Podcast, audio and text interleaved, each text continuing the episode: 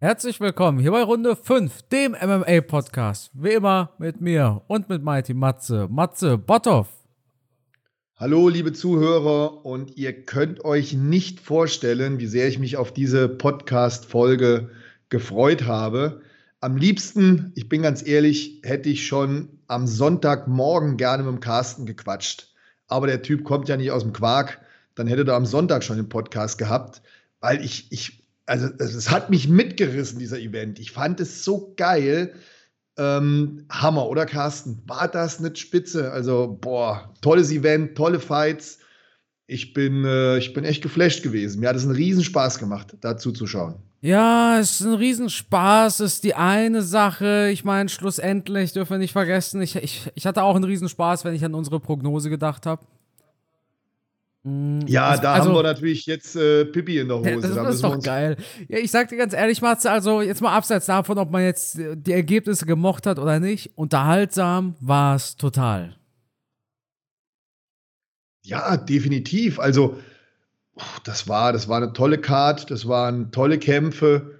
Ähm, einfach geil. Also, wie gesagt, mit dem Ausgang ja, ja, Moment, Moment, Moment, Moment, Moment, Moment, Moment. Wir fangen gleich, wir fangen ganz von vorne an. Wir fangen, natürlich, ja, ja. natürlich. So, also. UFC 298, Maincard startete mit Anthony Hernandez versus Roman Kopilov. So. Ja, aber wenn ich dich ganz kurz unterbrechen darf, darf ich zwei, drei Sätze über die Prelims verlieren? Gerne. Weil die waren ja schon echt gut, oder? Also die haben mich schon gecatcht. Da waren einige KOs dabei, einige TKOs. Da war ein sehr, sehr guter Frauenkampf, finde ich. Hast du den Frauenkampf gesehen? Nö. Ich wollte, aber oh, ich ja. wollte, aber mein Fight Pass ging nicht. Ich habe ein Beweisfoto in die Instagram Story aber gepackt. Ah, okay. Naja. Ähm, also die beiden Mädels, Amanda Lemos oder wie auch immer, ähm, Mackenzie Dern, die haben sich echt geknallt. Also das war eine Schlacht. Haben, glaube ich, auch einen Bonus bekommen für ihren Fight.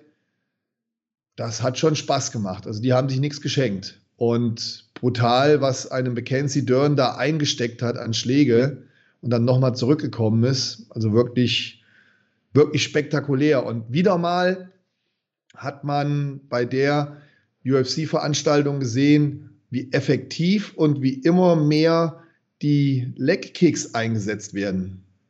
Okay. Also die Low-Kicks, die Kicks ähm, zum, zum Knie, zum Oberschenkel, aber jetzt immer wieder verstärkt auch zur Wade. Das hat man hier in einigen Kämpfen ganz deutlich wieder gesehen. Das war in dem Frauenkampf so. Das war auch in dem Kampf davor von äh, Marcos Rogerio de Lima. Der hat gegen diesen Tafa gekämpft, aber gegen den Bruder. Ähm, auch da ein, ein Sieg durch die Kicks an die Beine. Der konnte nachher nicht mehr stehen, dieser Taffer. Ähm, das war schon, das war schon Hardcore. Also da hat man es gesehen, die Kicks, wie hart, wie dominant die waren. Dann, äh, wie gesagt, in einem Frauenkampf auch diese harten Kicks gegen die Beine. Und dann später ähm, im Co-Main-Event, da haben die Kicks natürlich auch nochmal eine wichtige Rolle gespielt. Da werden wir dann gleich nochmal dazu kommen. Ähm, und ich muss mich dann immer daran erinnern, ich habe einen tollen MMA-Fighter hier gehabt, mit dem ich sehr viel trainiert habe, den ich vorbereitet habe auf Kämpfe. Und ähm, der ging mal in ein Trainingslager.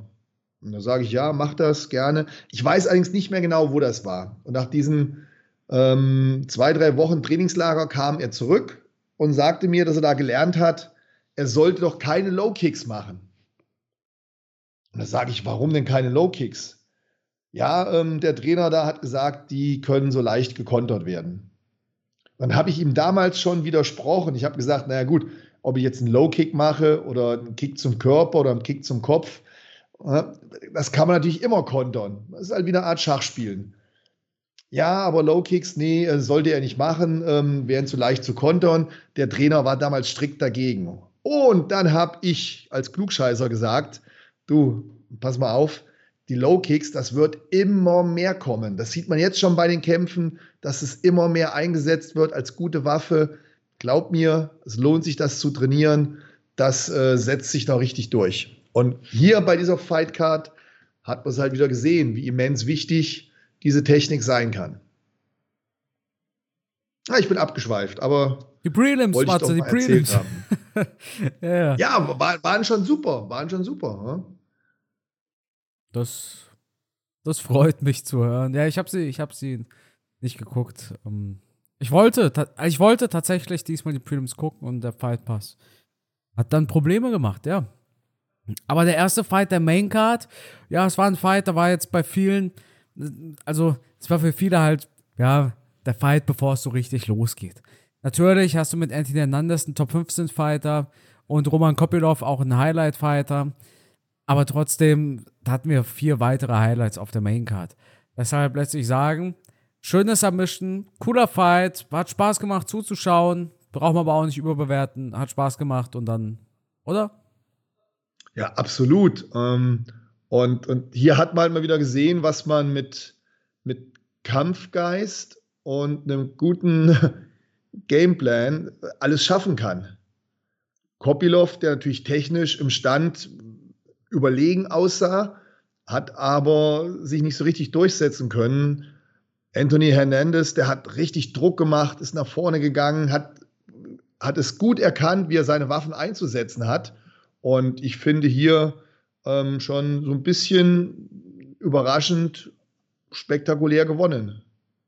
Jo. War gut, war geil. Kobilov hat lange angekämpft gegen den Joke, aber ja, wer sich ein bisschen mit dem BJJ auskennt, das war, äh, das war nicht mehr abzuwehren. Ja, und dann hatten wir schon mein persönliches Main Event, Henry Cejudo, der Triple C gegen Marab Dwalish Willy. Ja, Matze, ich muss ehrlich sagen, war ein bisschen traurig, war ein bisschen mies gelaunt. Cejudo die erste Runde so gut und dann ja, so, so, so richtig ne, 300 km/h in Richtung keine Ausdauer mehr.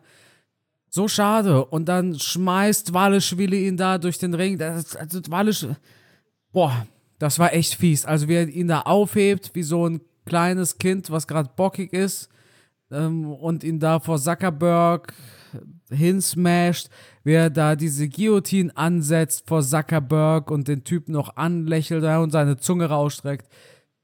Ich als riesen Cejudo-Fan muss ehrlich sagen, ja, Hut ab an Dwaleschwili. Man kann ja eine tolle Performance anerkennen, wenn man sie sieht und das war sie auf jeden Fall. So schade für Cejudo.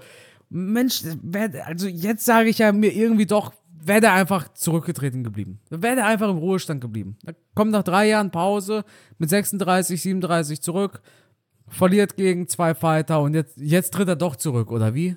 Weißt du, was ich meine? Mhm. Klar, Geld hat er bekommen, irgendwie seine 200.000, 300.000 insgesamt, aber ich glaube, Cejudo, ich meine, das ist ja ein Name.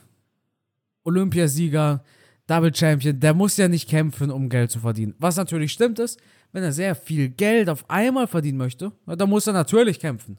Du machst mit dem Fight eine paar hunderttausend. Öffnest du jetzt dein eigenes Gym oder bist Coach ähm, oder machst einen Podcast, dann kriegst du ja nicht deine 300.000 auf einmal Cash aufs Konto. Weißt du, was ich meine? Das heißt, wenn er zum Beispiel sagt, er will ein Gym aufmachen und muss dafür 300.000 investieren, ja, dann sagt er sich halt, gut, dann mache ich halt den einen oder anderen Fight. Legacy-technisch wirft das kein gutes Licht auf ihn leider. Mir persönlich ist es egal, aber ja, ich muss zugeben, ich habe Cejudo immer, immer so ein bisschen in die Richtung, in die Richtung Goat-Diskussion angeschubst, weil er in meinen Augen atemberaubendes erreicht hat. Aber das Ding ist für mich jetzt auch irgendwie gegessen. Also klar, jeder oder fast jeder, bei dem wir diese Goat-Debatte haben, hat ja irgendwann einen Haufen Niederlagen gesammelt. Ja, es ist Anderson Silva, Fedor Emelianenko, ne, also jeder Goat hat, hat sehr viele Niederlagen, außer GSP und natürlich außer John Jones. Aber bei Sihudo, ja, es kommt für mich auch irgendwie gar nicht mehr. Also davor hieß es ja schon oft, ja, was laberst du eigentlich, Sihudo und Goat? Ja, ey, Olympiasieger, aktiver Double Champion, in beiden Gewichtsklassen verteidigt. Ne, also mehr, mehr Goat als McGregor auf jeden Fall. Und ja, das ist ja sowieso. Also. Ja, ja, ja, Matze, da, da, kennst du, da, da, kennst du den einen oder anderen Fan nicht.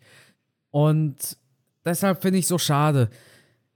es weht jetzt schon so, so ein kleiner dunkler Schatten über der Legacy von Sihudo und ich würde mir wünschen, dass er nochmal kämpft, aber die Frage ist, was will er anders machen? Denn offensichtlich, also wenn es jetzt ein Rematch geben würde, gegen Dwaleschwili, würde ich mit wenig Hoffnung reingehen, weil ich mir denken würde, was will er anders machen? Er wurde outwrestled, er wurde, er wurde Huckepack genommen, der, der, der wurde dadurch den Ring geschleudert und Dwaleschwili ist jetzt in seiner absoluten Prime und Sehudo eher in Richtung 40. Also, was soll da in einem Jahr passieren? Was soll in zwei Jahren anders sein? Ja? Dass Sehudo dann vielleicht gar nicht mehr die erste Runde gewinnt?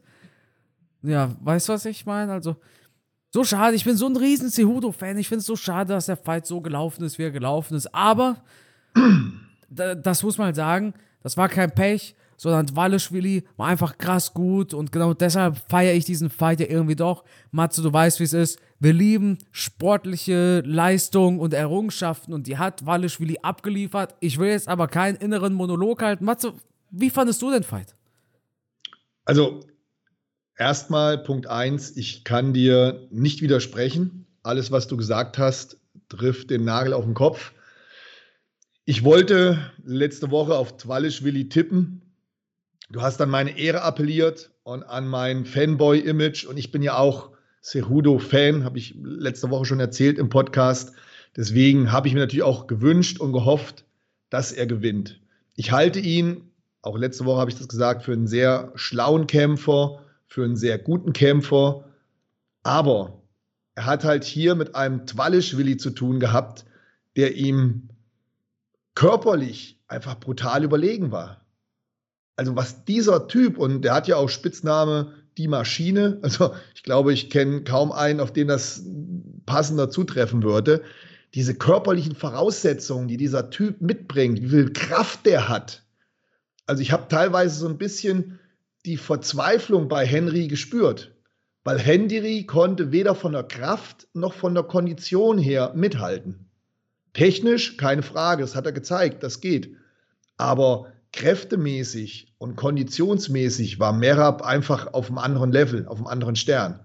Und da muss man dann leider sagen, Henry hat seine drei Jahre Pause gemacht. Er ist Triple Champion gewesen, ist es natürlich immer noch. Aber in diesen drei Jahren, was hat er in diesen drei Jahren gemacht? Er hat mit Sicherheit sich mit Kampfsport beschäftigt, vielleicht hat er auch mal trainiert, aber vielleicht wusste er in dem Zeitraum noch gar nicht, dass er irgendwann in der Zukunft noch mal kämpfen wird. Das heißt, er hat auch mit einem ganz anderen Anspruch, mit einem ganz anderen Engagement trainiert, gearbeitet, mental was anderes gemacht. Während ein Twalischwili natürlich die letzten drei Jahre hardcore an sich gearbeitet hat. Und du merkst halt, der ist jetzt in seiner absoluten Prime. Der ist mental als auch körperlich einfach auf einem anderen Level gewesen als ein Henry Cerudo. Und wir haben ja auch im letzten Podcast schon darüber gesprochen, dass Henry gesagt hat, wenn ich das Ding verliere, dann war es das für mich. Ich denke auch, das ist jetzt das Ende gewesen von ihm. Wir haben ihn das letzte Mal gesehen. Und das macht natürlich auch was im Kopf mit dir. Und jetzt merkst du, ah, leck mich doch am Arsch, was hat der für eine Kraft? Und der andere Typ wird nicht müde, sondern hat noch viel mehr Power im Tank drin. Und dann, dann musst du einmal gegen diesen Gegner ankämpfen, du musst gegen deine innere Einstellung ankämpfen, dann kommt vielleicht auch ein bisschen Verzweiflung in dir hoch. Und ich hatte dann ab der zweiten Runde schon das Gefühl, dass Henry machen wollte, aber er es einfach körperlich nicht mehr geschafft hat. Ich, ich meine behaupten zu können, nach der ersten Runde war er platt, oder? Ja. Ich meine, die erste Runde war ja gut. Da hat man ja gesehen, er kann technisch mithalten. Er hat auch einmal einen guten Haken drin gehabt. Da war Walischwili ein bisschen angenockt, könnte man sagen. Nicht hart, aber er hat es gespürt. Henry hat ihn zu Boden bringen können, Takedown. Das war ab der zweiten Runde Ende. Und auch in der Rundenpause, finde ich, hat man Henry die Erschöpfung angesehen. Es waren auch die Schläge, die irgendwann einfach, also das ist schwer zu formulieren, das, Dwaleschwili hat explosiv zugeschlagen und seine Faust ja wieder rechtzeitig, ja. ne, so spritzig wieder zurückgezogen. Zihuda hat einfach, einfach mal die Faust aus, aus, aus, ausfahren lassen, weißt du, so wie, so ja, wie wenn du an eine rote Ampel fährst und du nicht bremst, sondern du gehst in den Leerlauf und lässt den Wagen ausrollen. Genauso ja. hat Cejudo, der hat einfach seine Schläge ausrollen lassen. Einfach so müde Schwinger und das war schade, aber sind wir uns einig, wenn wir sagen, Dvalishvili wird der nächste Champion? Also, ich werde definitiv auf ihn tippen.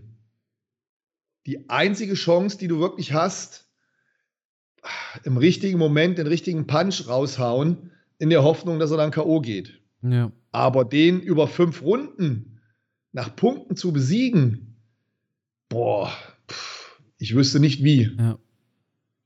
Und er ist ja auch nicht blöd, er wird im Stand auch immer besser werden. Und ich, ich behaupte halt, ich weiß es nicht, aber ich behaupte, er hat extrem gute körperliche Voraussetzungen. Ich, ich denke, wenn du mit dem am Ringen bist, dann merkst du erstmal, was der für eine Kraft hat. Und wer mal so ein bisschen Grappling oder Bodenkampf gemacht hat, wenn der Akku da leer ist, dann gehst du in die nächste Runde, da ist da nicht mehr viel mit Boxen und Kicken, dann fehlt dir die Spritzigkeit. Die Muskulatur ist einfach müde. Und ich denke, ein, ein Twalischwilli, der hat diese, diese extreme Kraft plus die Ausdauer, die er dann auch in allen fünf Runden bringen kann. Das heißt, selbst wenn du mal eine gute Runde gegen ihn hast, wie hier in dem Falle Henry, ob du das dann die zweite, dritte, vierte, fünfte Runde noch schaffst, boah, das mag ich zu bezweifeln. Ähm, und jeder andere Kämpfer, der, der technisch nicht so gut ist wie ein Henry Cejudo, der, der wird da noch mehr vorgeführt am Boden. Sehr, sehr starker Kämpfer, der, wie gesagt, auch mental wirklich uff, extrem gut drauf ist. Das hat man gespürt, ne? welche, welche, welches Selbstbewusstsein der ausstrahlt. Das war ja früher eher so das Ding von Henry, aber hier in dem Fall hat, hat man Merab wirklich angesehen. Der wusste, was er tut. Der wusste, das ist meine Nacht, das ist mein Abend. Und der ist nicht mehr zu bremsen, denke ich. Also der zieht wirklich durch. Angsteinflößend für die Gegner, die da kommen. Mit diesem Selbstvertrauen, mit dieser Kondition, mit dieser Kraft ist er auf alle Fälle für mich der, der kommende Champion. Also ich würde auf alle Fälle auf ihn tippen. Und Mentalität ist ja auch wieder ein Stichpunkt, das hatten wir in der letzten Episode sehr ausführlich besprochen, bei Henry Cejudo, der ja schon im Vorfeld gesagt hat, ja, wenn ich verliere, trete ich zurück. Und dann ja. fragst du dir natürlich, okay, wenn der, wenn er nach anderthalb Runden merkt, ja, läuft gerade ein bisschen, läuft gerade ein bisschen Kacke, ne, ein bisschen mhm. nicht Ausdauer. Glaubst du, er denkt sich, boah, jetzt gebe ich Vollgas, jetzt will ich es machen, oder denkt er sich, naja, gut, da habe ich verloren, soll nicht sein, ich, ich, ich trete in zehn Minuten zurück. Weißt du, was ich meine? Also, das ist so eine Frage, die ich mir auch gestellt habe. Wenn er, beides. Ich meine, beides wenn, wird in seinem Kopf passieren. Wenn du, wenn, Aber das Problem ist, dein Kopf arbeitet und wenn dein Kopf anfängt zu arbeiten und sich darüber Gedanken macht, bist du nicht mehr 100% beim Fight. Ja, aber wenn du schon öffentlich sagst, wenn ich verliere, trete ich zurück, dann heißt das ja irgendwie, ich will ja auch nicht zu viel reininterpretieren, aber du gehst ja irgendwie, irgendwie schon davon aus, dass es nichts wird. Weißt du? Ja, ja, ja. Bin, und, bin voll bei dir. Und da, ja. Und, ja. und was auch immer noch eine Rolle reinspielt, ich würde da halt immer gerne mal Mäuschen spielen, habe ich auch schon ganz oft gesagt in unseren Podcasts. Ich wäre gerne mal so dabei in so einem Trainingscamp. Wie, wie bereitest du dich vor? Ich meine, du musst ja immer denken, der hatte drei Jahre Pause. Und dann musst du wieder auf den Level kommen, eines, eines Top-Fighters, eines Twalish-Willis. Der hat aber, aber warte, warte. Er hat letztes Jahr gekämpft, ne? nicht vergessen. Er hat gekämpft, ja, das ist richtig. Aber trotzdem machst du diese Trainingscamps immer noch so wie früher, als du noch voll drin warst. Es kommt die Pause und dann fängst du ja wieder an und dann musst du erstmal wieder auf dieses Niveau kommen. Ah, das halte ich für unheimlich schwierig. Das halte ich für unheimlich schwierig, weil ich halt immer der Meinung bin, ähm, das hat ja Mike Tyson schon so oft gesagt und das haben wir auch immer und immer wieder in unserem Podcast gesagt, wenn du schon mal Champion warst, wenn du schon mal so eine Legende warst, dann wieder so hungrig zu werden, wie jemand, der noch nicht oben am Gipfel war, das ist unheimlich schwierig mental. Mhm. Ja. Und da kann sich ja auch ein Henry als, als so ein extremer Champion nicht von freisprechen. Der war ja schon ganz, ganz oben. Ganz oben. Höher geht nicht. Und dann fällst du ja praktisch wieder runter und musst jetzt wieder auf diesen gleichen Level kommen. Und das, glaube ich, ist mental unheimlich schwierig, sich immer und immer wieder als Champion zu 100 Prozent zu motivieren. Das äh, äh, ist, glaube ich, die größte Herausforderung eines Champions. Und wenn man auf den Main-Event dann noch kommen, auf den Hauptkampf, da haben wir auch einen Kämpfer, der jetzt in der Vergangenheit mental zum ersten Mal wohl auch diese Probleme hatte. Ja. Absolut, Matze. Schade drum, ne, weil wir beide Henry-Fans sind. Ich hätte es mir noch mal gewünscht. Ich hätte es ihm noch mal gegönnt. Aber Twalischwili war einfach der bessere Mann an dem Abend. Jo. So, ich habe hier gerade einen, einen Hundi bekommen. Der hat vor meiner Tür gefiebt. Da hat das Kampfgeist mal eben die Tür aufgemacht. Äh, ja. Jetzt haben wir, guck mal, wir sind bei Minute 20. Wir sind erst beim zweiten Fight der Main Card. Ich würde sagen, es ist an der Zeit, dass wir über Ian Gary gegen Jeff Neal sprechen. Aber auch hier wieder, glaube ich persönlich, ist ein Fight, über den sprechen wir nicht zu lange, oder? Matze, das war jetzt nicht unbedingt, bekommt von mir jetzt keinen Fight of the Night Bonus, wenn ich ehrlich bin. Äh, ja, ich, ich, ich bin ja da immer vorsichtig, weil ich versuche mich schon in die Kämpfer rein zu versetzen und Ian Gary hat das schon schlau gemacht, finde ich. Ja. Er hat, er hat seine Länge ausgenutzt, er war sehr beweglich, er ist nicht volles Risiko gegangen, hat so ein bisschen, ja, ich weiß, es ist jetzt ein blöder Vergleich, aber er hat so ein bisschen ähm, Point-Fighting gemacht. Er hat sich den Schlagabtausch nicht gestellt, ist reingegangen, hat die Distanz genutzt, hat mit dem Kniestoß zum Beispiel immer super gekontert. Das hat er mehrfach gemacht. Immer wenn, wenn Neil reingehen wollte, tief gegangen ist, hat er ein super Knie rausgehauen. Also auch das von der Technik her, von der Taktik her gut gemacht. Er hat ein schönes Boxen gezeigt. Also technisch war das schon eine gute Sache von ihm. Und ich glaube auch, dass der Druck natürlich auch bei einem Ian Gary immer größer wird.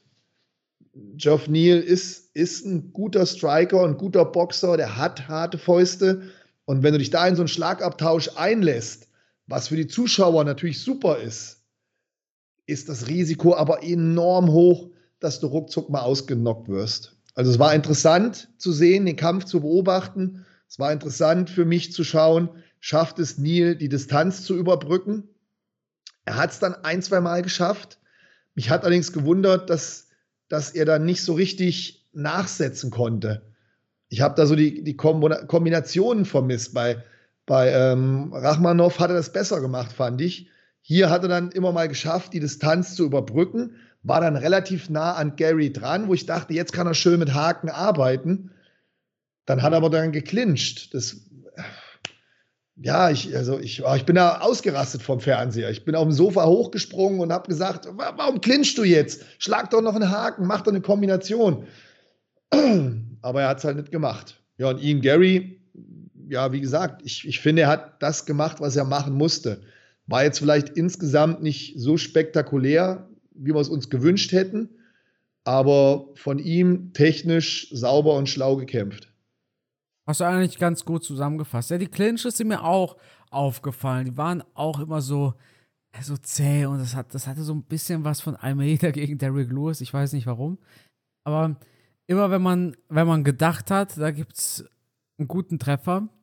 Was ganz häufig war, war dieses Abklatschen miteinander. Ja, das also, war ja also, völlig also, bescheuert, also ein guter Treffer. Hey, cooler Treffer. Go, cool, Bro, geh mal danach Kaffee trinken. Ne? Und das mag ich, mag ich überhaupt nicht. Also gut, muss jeder Kämpfer wissen, was er da macht, aber ich, die, die können doch danach Kaffee trinken und sich, und sich kuscheln und machen. Aber während dem Kampf, also ich habe das nie gemacht. Ich wusste in der dritten Runde zum Schluss auch gar nicht mehr, clinchen die gerade oder umarmen die sich? Ja, weil sie so, so Freunde geworden sind im Fight. Also das war vor allem gegen Ende des Fights, da, da war jeder Treffer, haben sie einmal, einmal sich gegenseitig gewertschätzt. Total komisch viel geclincht, aber du sagst es natürlich, wenn Ian Gary gut gekämpft hat und diesen Fight gewonnen hat, dann hat er alles erreicht, was er wollte. Und dementsprechend denke ich aber auch, dass das eine ja nicht dem anderen widerspricht. Ian Gary kann guten Kampf machen, kann schlau kämpfen, kann aber trotzdem für mich, der sich da die Hälfte der Runde, das sind knapp acht Minuten in, in diesem gesamten Fight, nur Clinche angucken muss, ohne Punches, kann ja trotzdem langweilig sein. Ja, vor allem, vor allem muss er das bessern, weil wie sieht es denn aus, wenn er, wenn er wirklich jetzt gegen Leute kommt, die dann auch im Clinch besser sind und da noch mehr machen? Ja. Da bin ich mal gespannt. Absolut. Aber alles in allem auch ein bisschen enttäuschend von Jeff Neal. Der bei einem guten Treffer, das hat ihn halt dann auch irgendwie nicht gebockt. Ja, mich wundert, dass der da nicht nachgesetzt hat. Also ich, wenn der, wenn der bei mir Athlet wäre, Kämpfer wäre, dem hätte ich aber einen erzählt. Mhm. Ich sage, was soll, warum schlägst du keine Kombinationen? Bleib doch dran am Mann, setz nach, du hast ihn doch getroffen und, und, und. Ah, mich hat es vom Fernseher, hat mich, hat mich das aufgeregt. Weißt du, welcher Fight aber abgeliefert hat, Matze? Ah, mega. Das Co-Main Event. Mega. Paulo Costa gegen Robert Whittaker. Hier nochmal eine öffentliche Entschuldigung an Paulo Costa, dass ich ihn so unterschätzt habe. Wir dachten einfach, der Mann nimmt seinen Beruf nicht ernst. Aber der hat Runde 5 gehört. Das ist ja der Vorteil. Runde 5 kam so früh. Selbst die Fighter hatten Zeit, sich unsere Meinung anzuhören. Und Paulo Costa dachte sich, ich zeige den beiden, wie wenig ernst ich meinen Job nehme und hat einen richtig geilen Fight geliefert. Hat zwar verloren, aber jetzt sind wir mal ganz ehrlich, Matthias. In der ersten Runde hat die Glocke Robert Whittaker schon großen Gefallen getan.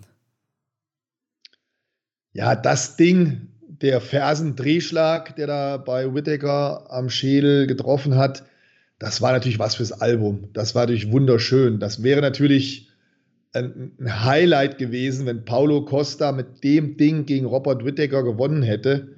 Boah, aber ich muss sagen, fetten Respekt an beide Fighter. Das war echt mega unterhaltsam. Und ich hatte es ja anfangs vom Podcast schon mal angesprochen. Auch hier harte Kicks. Paulo Costa sowohl zum Kopf als auch zum Bein hart gekickt. Auch Robert Whittaker auch gute Kicks gemacht. Also beide sehr beweglich, beide dynamisch. Ich fand, Paulo Costa war, war wirklich schnell auf den Beinen. Ja. Auch seine Kicks waren schnell. Robert ja. Whittaker gut geblockt. Also beide haben hier wirklich sehr, sehr viel richtig gemacht. Das war ein sehr harter Kampf von beiden. Mich haben beide beeindruckt, auch körperlich, konditionell. Paulo Costa denkt man immer so, naja, der spielt beim Bachelor mit ne, und, und lässt sich jeden Tag einölen. Aber, aber der Body, den er hat, der hat auch Leistung gebracht. Der Körper sah nicht nur gut aus, der Körper war auch richtig austrainiert. Der Junge ist über die ganzen drei Runden gegangen, hat nachher immer noch Robert Whittaker aufgefordert, hat sich dem Kampf gestellt, hat immer noch zum Schluss gute Kicks gemacht. Beide waren angeschlagen. Man hat das im, im Beinbereich gesehen, wie geschwollen das war. Trotzdem weiter nach vorne gegangen. Also beide waren wirklich auch, auch motiviert und, und heiß auf den Fight. Ähm, auch Robert Whittaker extrem gut austrainiert für diesen Kampf. Also ich, ja, ich kann beiden nur einen allergrößten Respekt aussprechen. Das war wirklich ein super, super Kampf, war super unterhaltsam. Und ähm, schade, dass da am Ende dann einer verlieren muss. Ich hätte es beiden gegönnt. Ich hätte es auch in dem Falle wirklich Paulo, Paulo Costa gegönnt, weil ja. ne, er hat echt endlich mal wieder voll abgeliefert. Ja. Weight Cut durchgezogen. Ja also wirklich auch einen Kampf abgeliefert. Er wollte auch den Kampf. Ne, da kann man echt äh, nur sagen, schade, dass einer verloren und, muss. Und musste. vielversprechend, finde ich, für den nächsten Fight von Costa. Ich meine, nach dieser Performance gegen Rockhold dachte ich mir noch, oh Jemini. Ne? Also gegen Rockhold hat er auch verloren, äh, hat er gewonnen, aber, aber ziemlich knapp und sah einfach nicht so gut aus. Und da dachte ich mir, naja, gut, komm. Paulo Costa war zwar, war, war schön mit dir, aber nach der Performance denke ich mir, boah, jetzt will ich Costa wieder im Käfig sehen. Jetzt will ich ihn gegen Hamzat sehen, gegen egal wen. Hauptsache, wir sehen Costa wieder. Und Paulo Costa mit einem hundertprozentigen Trainingscamp, mit einem guten Weightcut, super geiler Fighter. Also hier gibt es nur Lobeshymnen für Costa. Das dürfen wir. Whittaker natürlich auch. Aber bei Whittaker, also wir sind ja davon ausgegangen, dass Whittaker gewinnt. Ist ja jetzt nicht die Riesenüberraschung. Ja. Ne, sondern ja. wir haben letzte Woche einen Vortrag darüber gehalten, warum Whittaker der Bessere ist und gewinnt. Hat er gezeigt, er ist der Bessere, er hat auch gewonnen. Und dass Paulo Costa so gut war, wie er war, obwohl er verloren hat, das hat mich beeindruckt und deshalb spreche ich so gern darüber. Und man muss sagen, die beiden letzten Kämpfe von ihm, auch wenn Rockhold vielleicht nicht mehr der Rockhold war von früher, beide Kämpfe, die wir jetzt gesehen haben von Paulo Costa, waren auf alle Fälle unterhaltsam. Ja. Also das ist wohl auch der Grund, warum die UFC ihm relativ viel verzeiht, ihm relativ viel Freiraum gibt.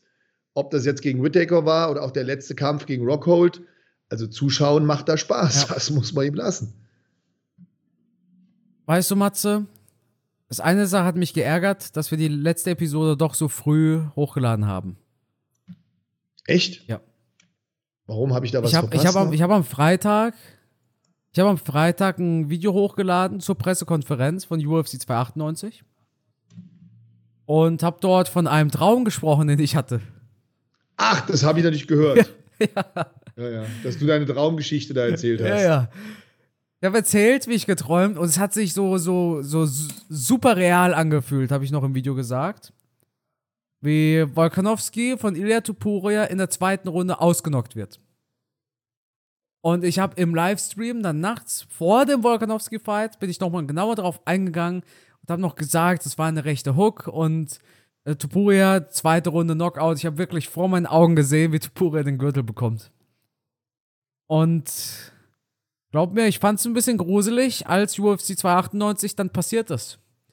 Denn es ist passiert. Ilya Tupuria knockte Alexander Volkanovski in der zweiten Runde aus. Und das, ich fand es super. Also, ich hatte, ich hatte beide Gefühle. Zum einen habe ich ja oft drüber geredet, wie wichtig es ist, dass wir einen Großmaul haben, der abliefert. Denn das war bei McGregor damals der Fall. McGregor hat so viel geredet und geredet und zerreißt da das Foto von Aldo und knallt ihn dann weg. Und Ilya Tupuria war jetzt schon, also war jetzt schon sehr selbstbewusst, muss man ihm lassen. Aber dass der dann rausgeht und den Featherweight Goat in der zweiten Runde auf gut Deutsch wegknallt, Wahnsinn, Matze, jetzt, wir sind beide von der Couch aufgesprungen, oder? Was war deine Reaktion? Ja, ja, ja, ja, absolut. Ja?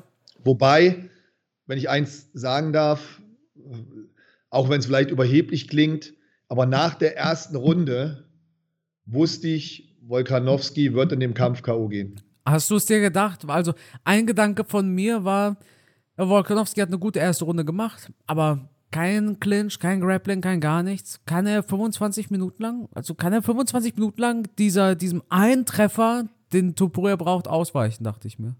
Ich fand, ich fand die erste Runde, ich habe jetzt schon oft im Internet gehört und gelesen und so, die erste Runde wäre gut gewesen von Wolganowski. Ich fand die erste Runde nicht gut.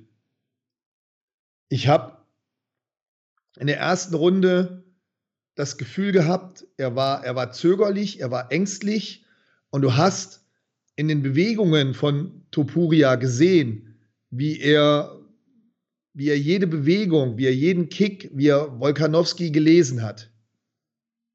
Und ich habe praktisch die, gesehen, wie, wie Topuria innerlich, ich, ich wusste, der explodiert gleich. Der explodiert gleich. Und Wolkanowski mit seinen Angriffen, Bas Rutten hat damals schon gesagt, if you kick, kick good. Und, und, Alexander Wolkanowski hat diese zaghaften Kicks gemacht, wo ich gemerkt habe, wie, wie Topuria auf Spannung stand. Ich dachte, Junge, wenn du schon so einen Kick raushaust, dann muss der hart und brutal sein. Wenn du den so leicht anditschen tust oder nur mit Halbgas die Kicks machst, dann lädst du den ein, nach vorne zu marschieren. Genauso, wenn du am Boxen bist. Da und ich habe, boah, nach der ersten Runde habe ich gedacht, scheiße, das geht, das geht nach hinten los. Es war, es war zu spüren, mit welcher Präzision, wie so ein Terminator, Tupuria sich das aufgebaut hat. Ja, und dann ist es leider in der zweiten Runde so gekommen, wie ich es mir gedacht habe. Ich hatte, ich, ich, hatte auch nicht das Gefühl, dass, dass Alexander Wolkanowski so sicher war wie in seinen ja, früheren Kämpfen. Nee, nee, nee, ich finde ich find das gar nicht so. Ich, ich, wenn ich mich doch, an Wolkanowski gegen Rodriguez erinnere, dann erinnere ich mich auch, dass ich am Anfang dachte, oh, Rodriguez sieht aber gut aus in dem Fight. Also ja, Volkanovski, Volkanovski musste immer erst in Fahrt kommen. Aber der, bei der, Rodriguez, bei Rodriguez, zu dem Zeitpunkt war er noch nicht richtig K.O. gegangen und Rodriguez hat nicht diese Power. Rodriguez ist für mich kein, kein Knockouter. Der ist mehr so ein Holloway. Da kannst du schon mal den einen oder anderen Schlag wegstecken. Aber Topuria, der hat Knockout-Power. Bei dem, also boah, wenn der reinhaut, da musst du jeden Moment immer damit rechnen, der kann nicht K.O. schlagen. Und er hat auch diese Dynamik, diesen Speed, der hat auch, wenn du siehst, wie der steht im Kampf und wie der die Haken schlägt, boah, Junge, Junge, Junge, da, da bin ich mal gespannt, wie Max, Max Holloway das, das Ding äh, kriegen will. Da bin ich echt mal gespannt. Also, ja, Holloway, Topuria kann echt ein Superstar werden. Ja, Holloway muss erstmal an ne, Gaethje vorbei. Ich glaube, da hat er, da hat er schon eine Aufgabe vor sich, die groß genug ist. Ja. Ich sag's dir, Matze, super wichtiger Sieg für europäisches MMA. Spanien ist jetzt zwar auch ein ganz gutes Stück weg, aber kommst du trotzdem billig hin mit Ryanair, muss man sagen. Und wenn die jetzt so ein fettes Stadion-Event haben in, in Madrid oder so, boah, ich habe ja, ich bin jetzt gepartnert mit Monster Energy, der mich damals schon zu UFC Fight Night nach Paris geschickt. Ich sag's dir mal zu Spanien, gehen wir zusammen. Ich nerv die Leute von Monster so lange, bis ich die Tickets Wow. habe. Aber erstmal müssen wir natürlich äh, abwarten, dass die UFC tatsächlich nach Spanien kommt. Die UFC wusste tatsächlich, was sie an Tupuria haben. Denn Hunter Campbell, der berühmt-berüchtigte Hunter, der Mann mit den, der, der Mann, der die Deals abtütet, hat nämlich einen großen Unterschied diesmal gemacht. Nach dem Josh Emmett Fight ähm, war Elia Topurias UFC-Vertrag abgelaufen. Und weißt du, wie Hunter mit ihm verhandelt hat? Er kam nach Spanien geflogen. Er kam zu Topuria Wow. und hat ihm einen neuen Deal angeboten. Das machen sie nicht für jeden. Weißt du, also Hunter, Hunter du fliegt ja bestimmt nicht irgendwie mal nach, nach, nach Deutschland oder so.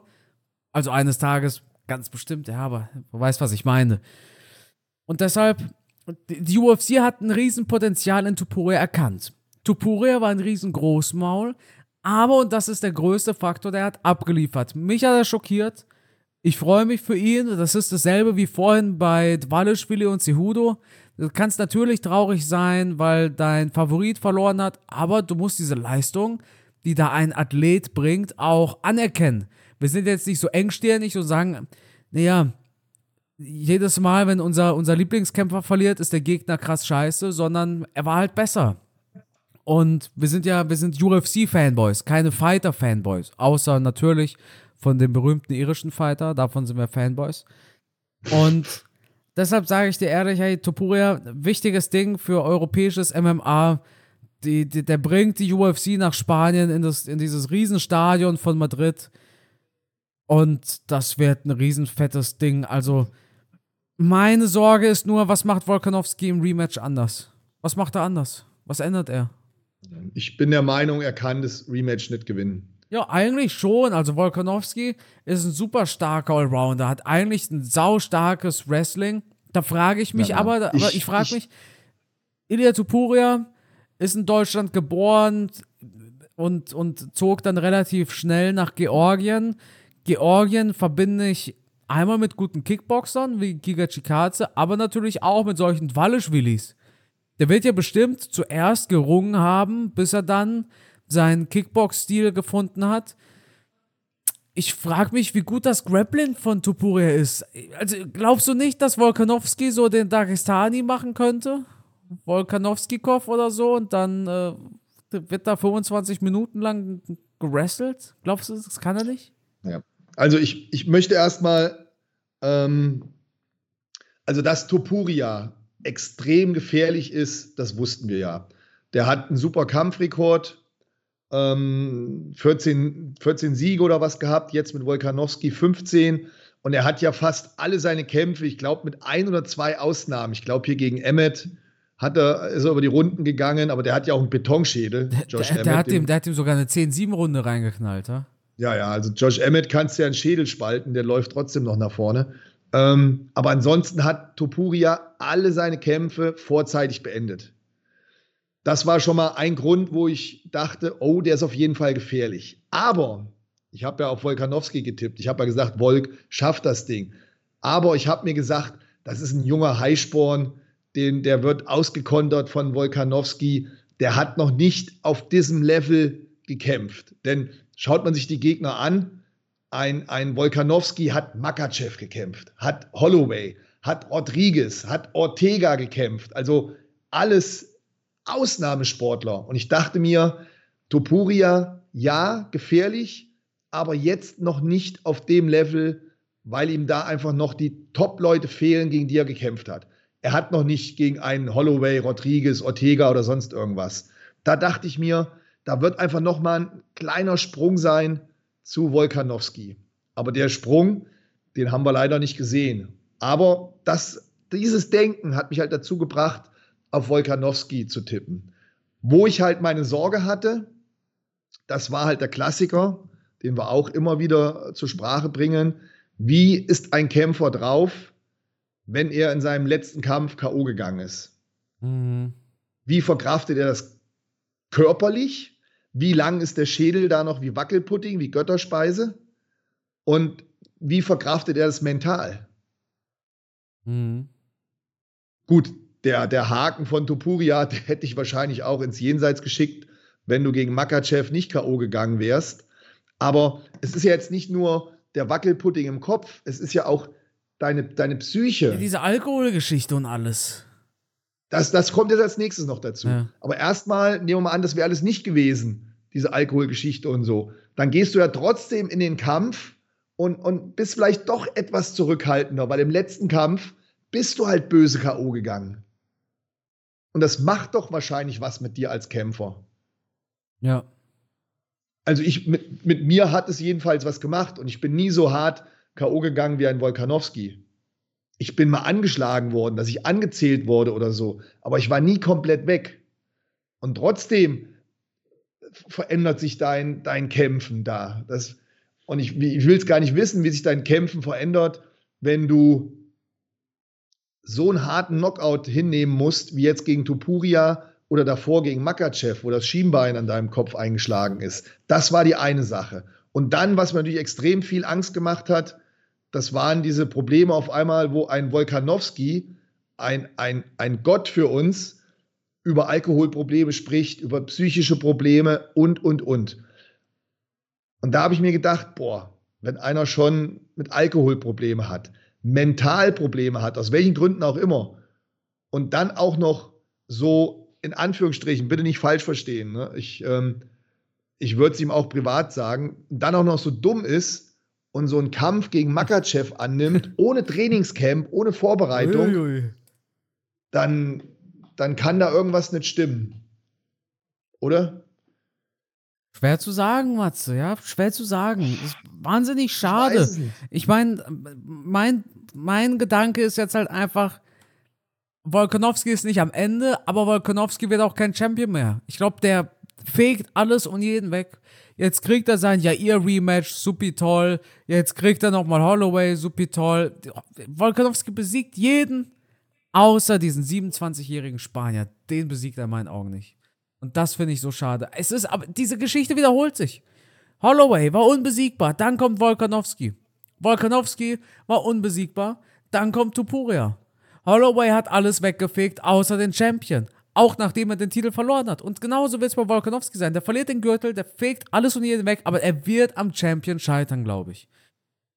Und, äh, ich dachte wirklich, ich dachte wirklich, Volkanovski ist mental wieder voll auf der Höhe und er gewinnt das Ding. Weil ich auch echt dachte, ja, Topuria trainiert in Spanien, hat da sein Trainingscamp, die haben noch nicht so viel Erfahrung. Volkanowski, die haben schon zig Trainingscamps gemacht auf höchstem Niveau. Der hat hier diesen super BJJ-Typen da, mit dem er trainiert. Jetzt fällt mir der Name nicht ein. Ah. Craig Jones. Craig, ja, das, ist ja ein Ausnahmeathlet. Und, und ich dachte mir, ja, das, das, das, das reicht nicht bei Topuria, das reicht nicht. Ich habe also lauter Punkte gefunden, wo ich dann am Ende einen Strich gezogen habe, Pro und Kontras und dachte, komm her, Wolkanowski, der ist mental wieder voll auf der Höhe, der will es uns jetzt allen zeigen. Ja, aber anscheinend ähm, war Topuria doch dann einfach äh, jetzt der Typ, der an der Reihe dran war. Und auch hier, genauso wie bei Twalischwili, diese, diese enorme mentale Stärke, oder? Also beeindruckend, ja. Also, also, also dieses wirklich. Prozent fokussierte und sichere und also boah, dieses, war, fand ich beeindruckend. Dieses schon unsympathische Selbstbewusstsein, ja. Genau, das, das muss man halt genau. halt einfach so. Es, ist, es macht ihn unsympathisch, aber er, li er liefert halt ab. Was willst du dagegen sagen? Der hat die Fresse so voll genommen, aber der hat ihn ausgenockt in der zweiten Runde. Was, was, willst du da, was willst du dagegen sagen, ja? Ja, und wir müssen natürlich immer dran denken, Klappern gehört zum Handwerk. Und, und er hat den Kampf verkauft. Er hat sich verkauft, er hat den Kampf verkauft. Also, und er hat abgeliefert. Wenn wir vielleicht zu Hause mit ja. ihm in seiner Finca sitzen würden, ähm, ist er vielleicht ein ganz anderer Typ. Ja, also ja, ich glaube ich, ehrlich gesagt auch. Ich meine, der hatte, der hatte auch nicht das. Ich glaube, der wird schon zu einem gewissen Grad bodenständig sein, ja. Der lebt in Deutschland, war hier scheiße, der ist zurück in die Heimat und so. Also der wird, der wird nicht das leichteste Leben gehabt haben. Und ich denke, sowas erdet dann jemanden schon sehr. Kommt natürlich auch aufs Umfeld an, ne? Und ja, schade für Wolkanowski.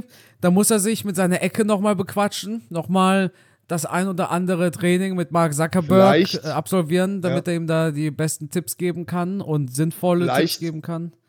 Ja, vielleicht war es auch genau die richtige Taktik gegen einen Wolkanowski, der den letzten Kampf jetzt verloren hat, dieses Selbstvertrauen auszustrahlen.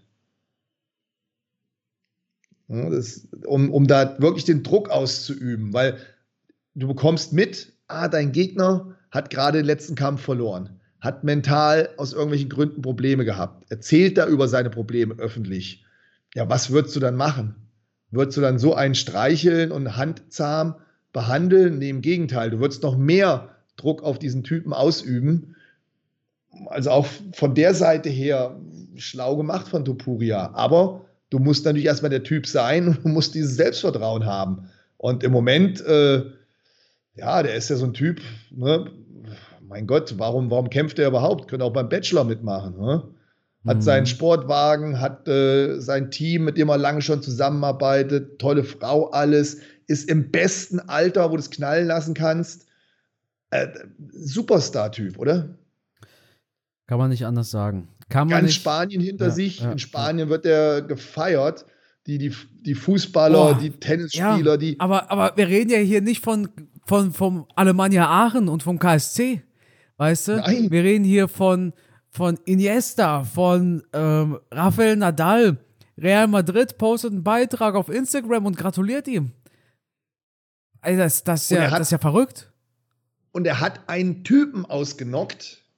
Das, das vergessen wir ja und wir dürfen, um Gottes Willen, ich habe jetzt Wolkanowski hoffentlich nicht zu sehr runtergebuttert. Wir ja, dürfen ja nicht vergessen, schon, doch, dass. Doch. Echt habe ich, ja, dann tut es mir leid. Von, von, tut mir wirklich leid, weil er hat es natürlich nicht verdient. Denn vor nicht allzu kurzer Zeit hat der Typ noch haarscharf gegen Makachev verloren. Vor einem Jahr. Das war Februar 23. Vor einem Jahr. Also. Er war die Pound for Pound Nummer 1. Wahnsinn, Wahnsinn. Ne? Also, und jetzt hacken wir auf ihn rum. Aber wie gesagt, ich, ich, ich, ich, ich kann ihm da keine Schuld geben. Es ist einfach, einfach die, die Probleme, die es mit sich bringt, wenn du so ein Mega-Champion bist und wenn du natürlich immer nur auf allerhöchstem Niveau kämpfst. Das macht ja was mit deiner Psyche. Er war die Pound for Pound Nummer 1, ist jetzt ein Jahr später die Nummer 7. Hinter und Charles ja Oliveira. Wahnsinnskämpfer, ein Wahnsinnskämpfer, der tolle Schlachten schon geschlagen hat. Ne? Auch wenn knappe Dinger dabei waren. Mit Max Holloway hatten wir auch, ich glaube, drei Kämpfe. Einer davon ist sehr umstritten. Ähm, aber Holloway, wie gesagt, hat, da bin ich mir ganz sicher, nicht diese Power, diese Knockout-Power wie ein Topuria. Das ist schon, was ja, der Bums in Fäusten hat, aber, wenn du die Haken siehst. Boah. Aber Holloway hat ein Kinn. Ja, aber wie lange? Ja, das, das wäre, das wär, lass nicht zu viel über Holloway reden, weil der hat einen Kampf, der kämpft in zwei Monaten, weißt du? Also das, nach, nach, nach Holloway vs. Gaethje können wir gerne über Holloway gegen Topuria reden, aber das Problem ist, Holloway hat einen Fight, weißt du? Das ist, ich, ich, das ist ja so, als ob ich jetzt über Charles gegen Mahachev spreche, aber Charles muss halt erstmal auch an Zarukian vorbei. Deshalb. Also Holloway ärgert sich jetzt, glaube ich. Nee. Meinst nee. Du, oder, oder meinst du, der ärgert sich ein bisschen, dass er den Kampf gegen Gaethje angenommen hat? Ja, gut, ein bisschen schon, ja. Ja, eigentlich, ja, also eigentlich. Ärgert jetzt? Ich glaube, er ärgert sich, weil er sich denkt, Mist, jetzt ist da einer ein Champion, der, gegen den ich noch nicht dreimal verloren habe. Ja. Ich kann mir das Ding holen. Ja. Aber jetzt muss er, jetzt hat er erstmal Gaethje vor sich in einem Fünf-Runden-Fight. Aber ich würde Holloway da gar nicht mal ist ja, abschreiben. das ist ja nicht seine originäre Gewichtsklasse. Jetzt Ja. muss er ja praktisch höher gehen. Und das ist ja schon mal verrutscht. Ja, aber diesmal hat er mehr Zeit. Er hat da ein bisschen ausführlicher drüber gesprochen. Er hat darüber gesprochen, wie er jetzt mehr Zeit hat und es für ihn besser ist diesmal als letztes Mal. Ja, aber Gaethje hat natürlich auch Bums, ne? Aber Äh, Matze, UFC 300 heben wir uns für den April auf. Hast du übrigens das Main Event mitbekommen? ja. Was sagst du? Ja, ähm, super. Okay, ja, super. Main ja, Event. gut. Nee, finde ich nicht. Es, es, Doch, doch. ja, es, es, wäre, es, es, war, es war das Main Event von UFC 301. Die UFC hat kein Main Event zusammengekratzt bekommen, dann haben sie sie auf UFC 300 gepackt. Ja, aber was, was hättest du zusammenkratzen wollen? Wenn du die Kämpfer nicht hast, hast du sie nicht. Bei McGregor gegen Chandler. Gegen, McGregor. Gegen, ja, aber Matthias, die drei. McGregor kämpft aber, aber Matthias, die drei vom UFC 300 Logo sieht aus wie ein M. Ja, Ja, stimmt. ja. ja. Damit, damit würde ich sagen, machen wir einen Strich McGregor kämpft doch demnächst, jetzt im März. Ge- gegen. Gegen äh, Gelle, Gelle, Gellehill, oder wie heißt der Typ, dessen Namen ich nicht aussprechen kann? Kämpft da einer bei Bellator oder was? Nein, bei, bei Amazon Prime wird es doch gezeigt. Ach, ah, Jake Gyllenhaal. Ja, ja. Jack ja. Gyllenhaal. Gyllenhaal, Gallagher, das genau. ist, ist das nicht dieser, dieser McGregor-Double von Bellator?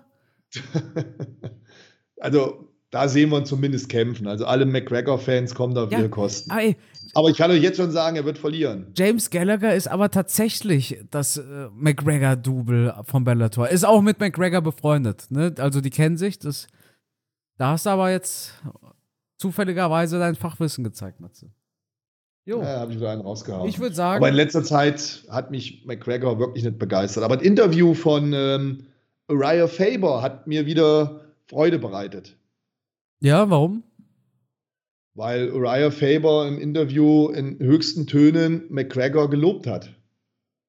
Wo will er einen, Und das war für mich total überraschend, weil die hatten ja damals Tuff? ganz schlimm Beef. Die haben doch Tuff zu. Nee, aber bei Tuff, die haben sich eigentlich ganz gut verstanden. Na, erst hatten sie ja Beef bei Tuff. Ja. Und dann hat äh, der, der Uriah aber erzählt, dass ähm, McGregor wäre super. Die hätten sich danach angefreundet, die wären zusammen essen gewesen, die hätten Party gemacht, die hätten sich ausgetauscht.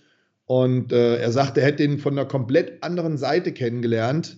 Und deswegen würde er ihn schätzen. Die wären bis heute befreundet und hin und her. Er hätte ihm geschäftliche Tipps gegeben und, und, und. Also, der hat ja in höchsten Tönen von McGregor geschwärmt. Also, ich war, da war ich überrascht. Ja, Ist immer wieder mal schön, von ihm auch was Positives zu hören, von McGregor. ja eben, man klammert sich halt immer an die, an die kleinsten Funken Hoffnung, wa? Ja, ja. So ist es. Aber ich glaube nicht, dass er nochmal kämpfen wird. Das steht auf dem anderen Blatt Papier. Wir machen erstmal einen Strich unter UFC 298, denn wir haben, wir müssen jetzt noch ganz schnell eben über die kommende UFC Fight Night sprechen. An Samstag auf Sonntag ist tatsächlich eine ziemlich geile Fight Night. Wir haben auf der Main Card Raul Rosas Jr., besser bekannt als der 18-Jährige, der jetzt 19 ist. Dann haben wir ebenfalls Jair Rodriguez gegen Brian Ortega und Brandon Moreno gegen Brandon Royval. Royval hat letztens erst gekämpft und zwar gegen Alexandre Pantoja bei UFC 296 im Dezember. Edwards vs. Covington war das. Hat seinen Titelkampf verloren. Jetzt kämpft er gegen Brandon Moreno in einem Rematch, denn schon einmal kämpften sie gegeneinander. Damals in den Prelims von Davison Figueredo tatsächlich. Noch ein guter Fun Fact.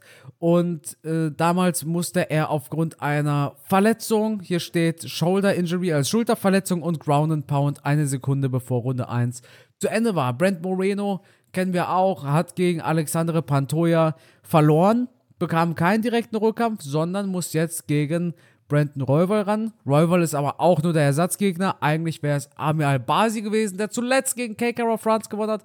Matze, eigentlich wird ein geiler Fight. Ich ärgere mich aber ein bisschen, weil in meinen Augen gehört aufs Main Event Rodriguez gegen Ortega. Ja, Oder? ja, ja. So schlimm das ist, dass wir mal wieder einer Meinung sind. Aber der Kampf, der mich richtig kickt, wo ich richtig Bock drauf habe, wo ich mich mega drauf freue, ist tatsächlich der Co-Main-Event. Brian Ortega gegen Jair Rodriguez. Das finde ich ja mega spannend. Mega spannend. Und vor allem natürlich auch für beide Kämpfer jetzt ne, so, ein, so, ein, so ein Fight, wo es um die Wurst geht. Denn der Sieger aus diesem Kampf könnte rein theoretisch der nächste Gegner von Topuria uh, sein. Uh. Matze, jetzt. Ja, jetzt hat er einen rausgehauen. Aber Matze, wenn jetzt Rodriguez gewinnt. Und was war denn Rodriguez sein letzter Fight? Was ist denn sein aktuellster Fight? Hat er gegen Volkanowski ja. verloren. Jetzt gibst du dem Typen mit fünf erfolgreichen Titelverteidigungen in Folge kein Rematch, sondern der Typen, der im Kampf davor gegen dich verloren hat. Ja, Quatsch. Ich fänd's Quatsch. Ja, aber also wir haben, wir haben ja, Carsten, wir haben doch nur zwei Möglichkeiten. Wir haben doch nur zwei Möglichkeiten. Entweder du gibst Wolkanowski den Rückkampf, was wahrscheinlich so kommen wird, weil er halt hochdekoriert und verdient ist, oder du schaust die drei, die danach kommen, aus der Dreiergruppe, wem, wem passt es da zeitmäßig am ehesten und wer legt in seinem nächsten Kampf die beste Performance hin? Ist es ein Max Holloway? Ist es ein Rodriguez oder ein Ortega? Ich, ich denke auch, dass ein Ortega jetzt in der Vergangenheit nicht, nicht die Leistung gebracht hat, aber er ist halt in den Rankings noch so weit vorne. Für mich wäre jemand wie, die, wie, wie dieser Russe. Evloev. Wie heißt er? Evloev. Ja, ich habe da. Ja, so? ja, ja habe ich. Ja das, das wäre einer, der ist ähm, jung, dynamisch, äh, mit Power, hat nicht die oh. Knockout-Qualitäten, ja. aber ein extrem starkes Ringen. Ja. Den, nee. den würde ich auch gerne gegen Topuria sehen. Also für mich ganz klar, der Sieger aus Rod Rodriguez gegen Brian Ortega kämpft gegen Evloev. Volkanovski kriegt sein Rematch mit Topuria und Holloway, naja, der muss halt erstmal an Gaethje vorbei. Äh, das wäre eigentlich so mein, mein Ding.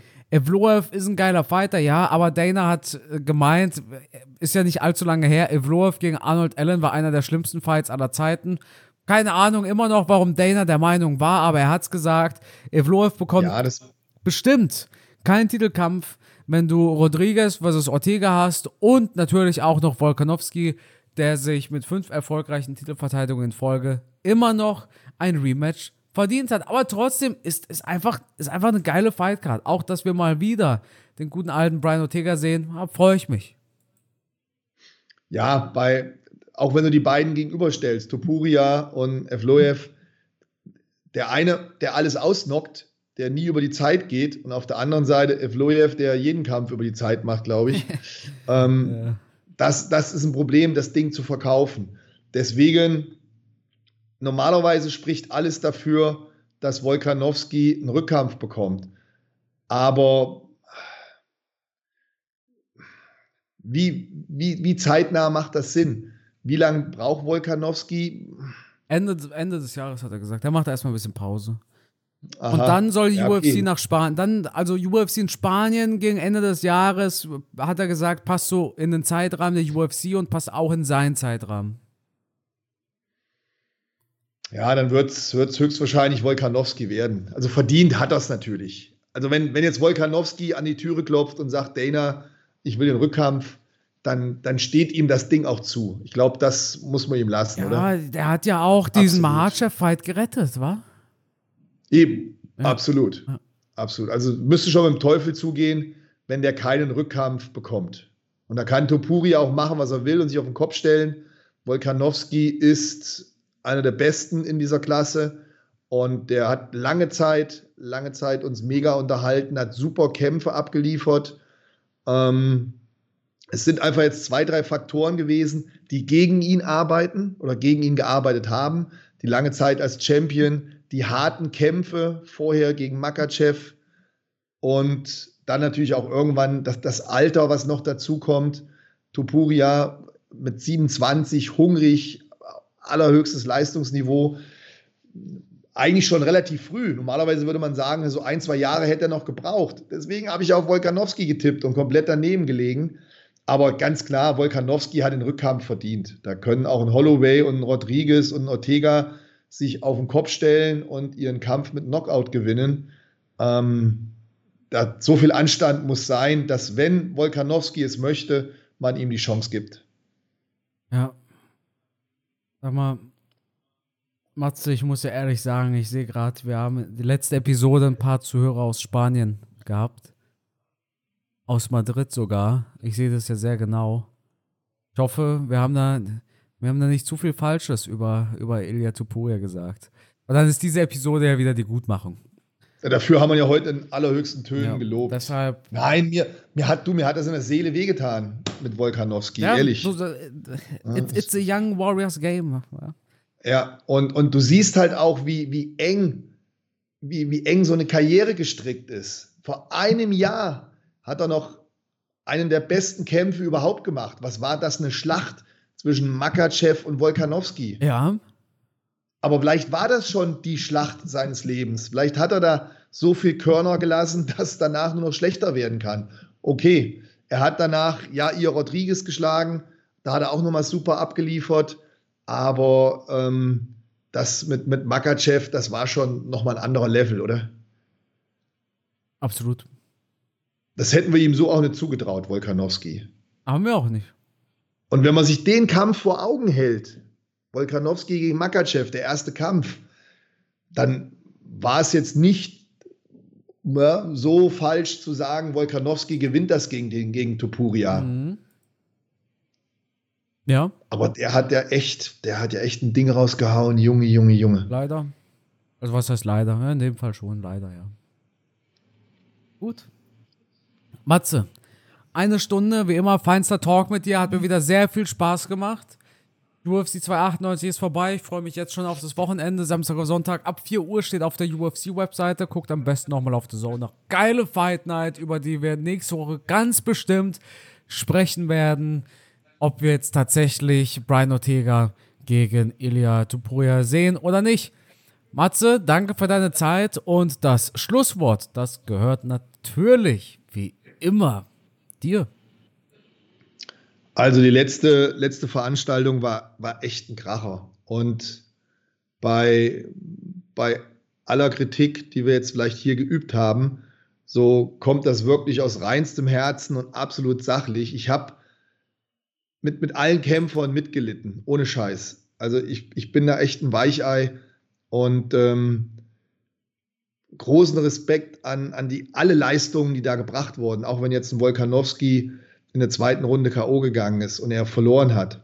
Aber trotzdem diese Leistung als Champion nach der letzten Niederlage so schnell wieder zurückzukommen, sich dem Kampf zu stellen, sich nicht auszuruhen. Also ich, der Typ ist nur zum Niederknien, ganz ehrlich. Auch ein, ein Henry Cejudo, ähm, nach drei Jahren Pause wieder zurückkommen und da diesen Traum nochmal zu verfolgen und sich direkt mit den wirklich ja, besten Herausforderern in dieser Klasse zu stellen. Ich, äh, vielleicht wäre Sean O'Malley sogar ein leichterer Kampf gewesen als ein Twalischwili. Das werden wir in Zukunft irgendwann noch sehen. Ähm, aber auch hier allergrößten Respekt für die Leistung, dann nochmal zu sagen, am, am, Ende meiner Karriere, ich stelle mich nochmal diesen jungen, hungrigen Fightern und dann nach drei Jahren Pause gleich gegen einen Sterling, einen Twalischwili zu kämpfen. Also brutal. Ähm, genauso der Respekt gegenüber für Whittaker und Costa, die da wirklich, boah, was ein Feuerwerk abgeliefert haben. Also das war eine super Fight-Veranstaltung und normalerweise müsste man sich schämen, wenn man da irgendeinen Kämpfer kritisiert, aber man, man diskutiert drüber, man spricht drüber, man macht das sachlich und ähm, ich kann nur sagen, das war Sport und Unterhaltung auf allerhöchstem Niveau krass. Und das war die, die Veranstaltung jetzt im Februar. Ich will nicht wissen, was im März, im April noch auf uns zukommt und dann auch bei 300 werden wir wirklich krasse Kämpfe sehen. Also ich bin absolut geflasht und es ist immer wieder beeindruckend, was da für eine Leistung gebracht wird. Also absolut, absolut mega. Und ähm, freuen wir uns aufs nächste Wochenende. Und ich hoffe, ihr freut euch auf den nächsten Podcast, wenn der Carsten und ich wieder über den geilsten Sport der Welt sprechen. In diesem Sinne, bleibt gesund und ich freue mich schon auf nächste Woche. Bis dann, ciao.